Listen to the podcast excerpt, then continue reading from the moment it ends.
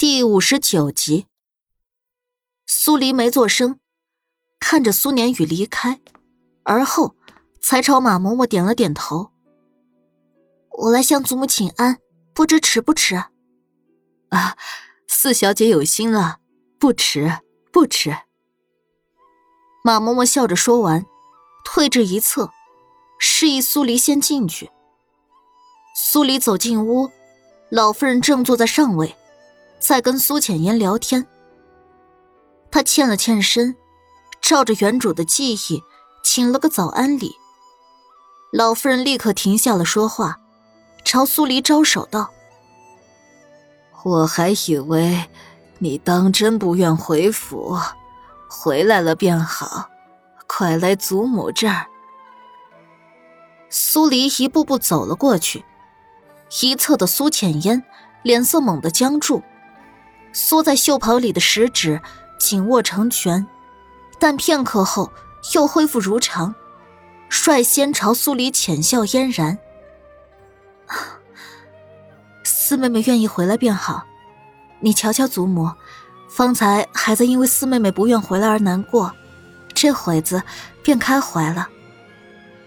苏黎坐到老夫人的另一边，还没等她开口，老夫人。就抓住了他的手。这样打扮甚好，你放心，祖母托了人找偏方，一定会想法子将你的脸治好的。多谢祖母。苏黎假装欣喜的应了一句。苏浅烟瞥到门外的身影，声音一扬，打趣道：“四妹妹这样一打扮。”连我都要被迷住了，太子殿下肯定也会喜欢。二姐姐是眼瞎了吗？太子殿下怎么会喜欢一个丑八怪？苏浅月风风火火的走了进来。就算四妹妹再怎么遮，她的脸毁了就是毁了。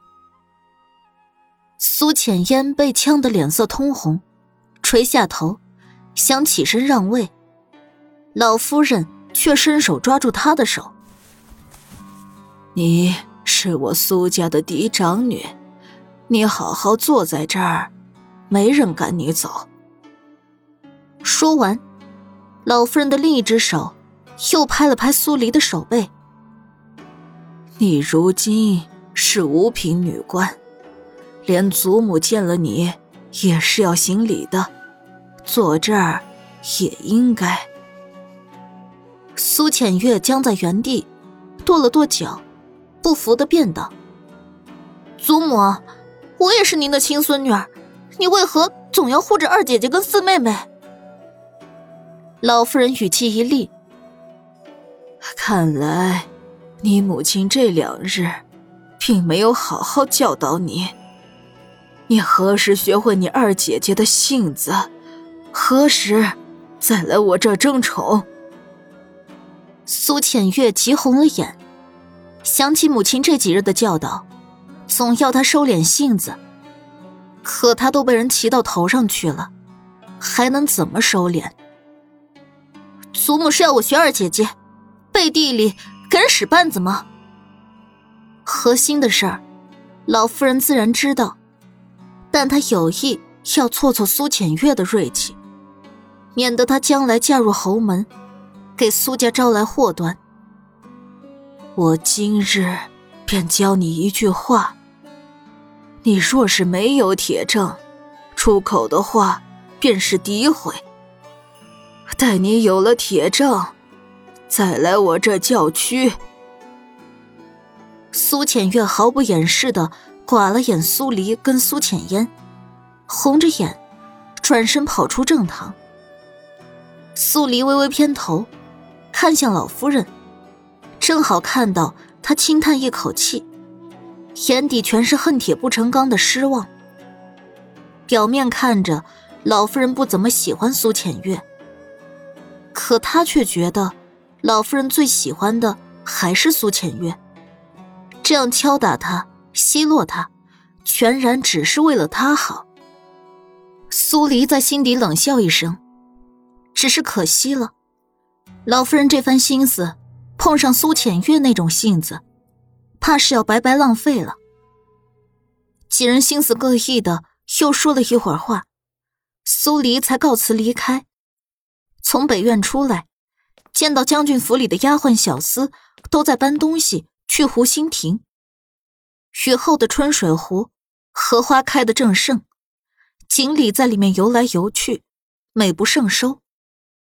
看样子，上官瑶是准备将午宴安排在湖心亭了。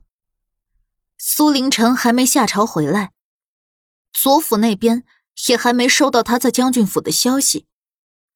他看了眼天，太阳正在东边徐徐往上爬，光线普照着大地。微风轻柔，四处一派祥和。苏黎突然笑了：“这就是暴风雨来临前的宁静吗？”四小姐在说什么？两个丫鬟没听清，还以为是苏黎在吩咐他们做什么。没什么，回西院吧。是。苏年雨从北院离开后。越想越不对劲儿。如果左府的人没有撒谎，没有弄错，左家二少就是苏黎杀的，左府别庄也是他一把火烧的，那他连夜回将军府，是回来避难，还是想拉将军府下水？眼下父亲还未下朝归来，他生怕苏黎会让苏家跟左家起离心，没有多想，直接离开苏家。朝左府赶去。左府的事儿涉及到大官要员的族亲，直接由大理寺接管了。苏年宇到的时候，正巧左少臣带着大理寺少卿以及数十名官差从别庄赶回来。少臣，如何了？苏年宇几步走过去，问了一句。左少臣脸色不善道。挖出来了十三具焦尸，压根不知道哪具才是少海呢。这凶手实在是罪大恶极，不拿他五马分尸，难解我心头之恨。死一个不思进取的左少海，这本没什么，但左府背靠丞相府，那人敢杀左府的人，就是不把他丞相府看在眼里。苏年宇抿了抿唇，昨日左少远说过，这些与苏黎脱不了关系。是真是假？怎么，你知道苏黎在哪儿？左少臣脸色一变，直直的盯向苏年宇。丞相府的人连夜在找苏黎，却只在城外找到了杀手的尸体，以及那辆破碎的马车。苏黎不在武王府，不在义庄附近，不在府衙，一夜之间就像凭空消失了似的。你先回答我方才的问题。这事说来话长，找到了苏黎，自然能从他嘴里逼问出真相。苏黎，在将军府。什么？今日我去向祖母请安，正巧遇上他，我才知道他是昨晚数时回的府。别庄失火也是在数时，他怎么可能会在那时回了将军府？左少臣一脸不信，看向苏年宇的视线已多了层审视。莫不是你苏家想保他？谁想保他了？不过就是个废物丑八怪，死了倒好。苏年宇嫌恶的咒了一声，伸手按到左少臣的肩上。你先别急着先入为主，我来这儿坦白这事儿，也是怕你我两家就此生出嫌隙。既然如此，那我们现在就去将军府，将苏礼带去大理寺审问。苏年宇犹豫了一下。今日太子会来府上用午膳，这。我父亲今日会在早朝上禀明此事，相信太子殿下此时也知道了这件事儿。那好，苏年宇点头。左少臣又叫上了左少远，带上左府的家丁护卫，一行人浩浩荡荡的往将军府而去。到了将军府，正巧苏林城陪着莫连轩也到了将军府的大门，双方一碰上，左少臣。便上前去把经过说了一遍。苏林城已经在朝堂上了解了左府别庄被烧一事，安帝大发雷霆，勒令大理寺严查。左丞相口口声声认定这件事儿与苏黎脱不了关系。他刚刚还在庆幸，那逆女早就不住在将军府了，皇上龙颜不悦，也殃及不到府里。没想到苏黎居然在这种关头又回到了将军府。这究竟是怎么一回事？苏林城看向苏年宇，神色铁青的难看。苏年宇将昨日苏浅烟去请苏黎的事儿禀了一遍，气得苏林城浑身颤抖了起来。来人，去将那逆女拿下，交给大理寺。是。下属立即领命入府。苏林城又看向左家的几人道：“苏黎早与我将军府没了瓜葛，家中女眷不少，你们就不用进去了。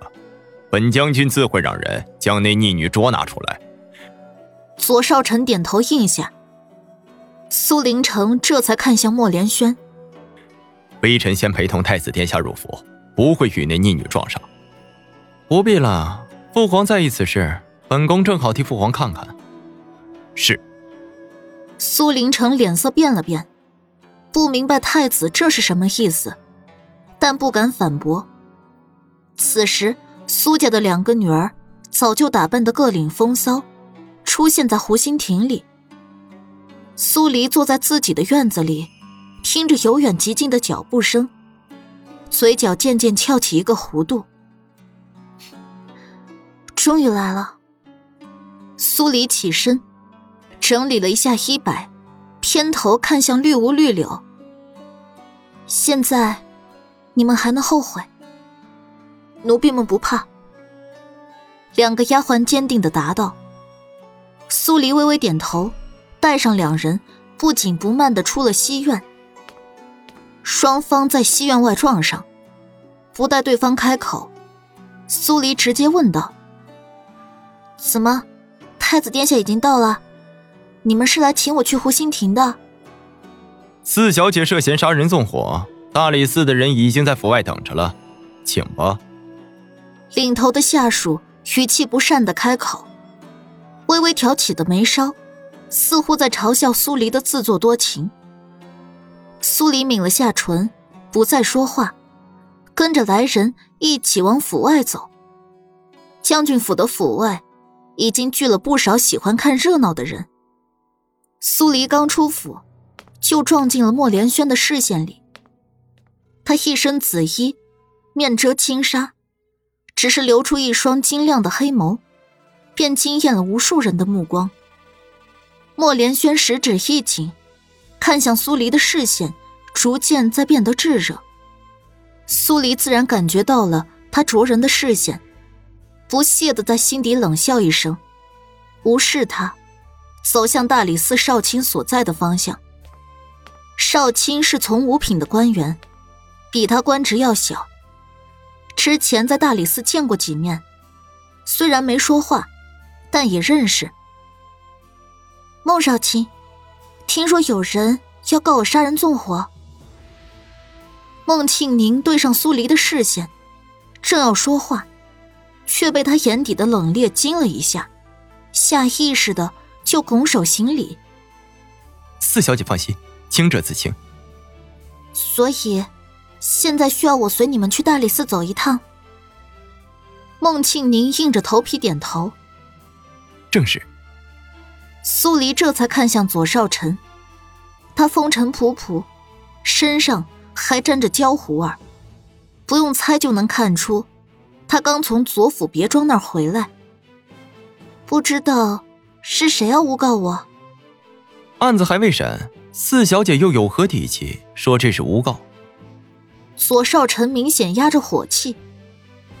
我好端端的在将军府中，你们突然前来指责我杀人纵火，不是诬告是什么？四小姐去了大理寺，是不是诬告，自然会分明。苏黎轻笑了一声。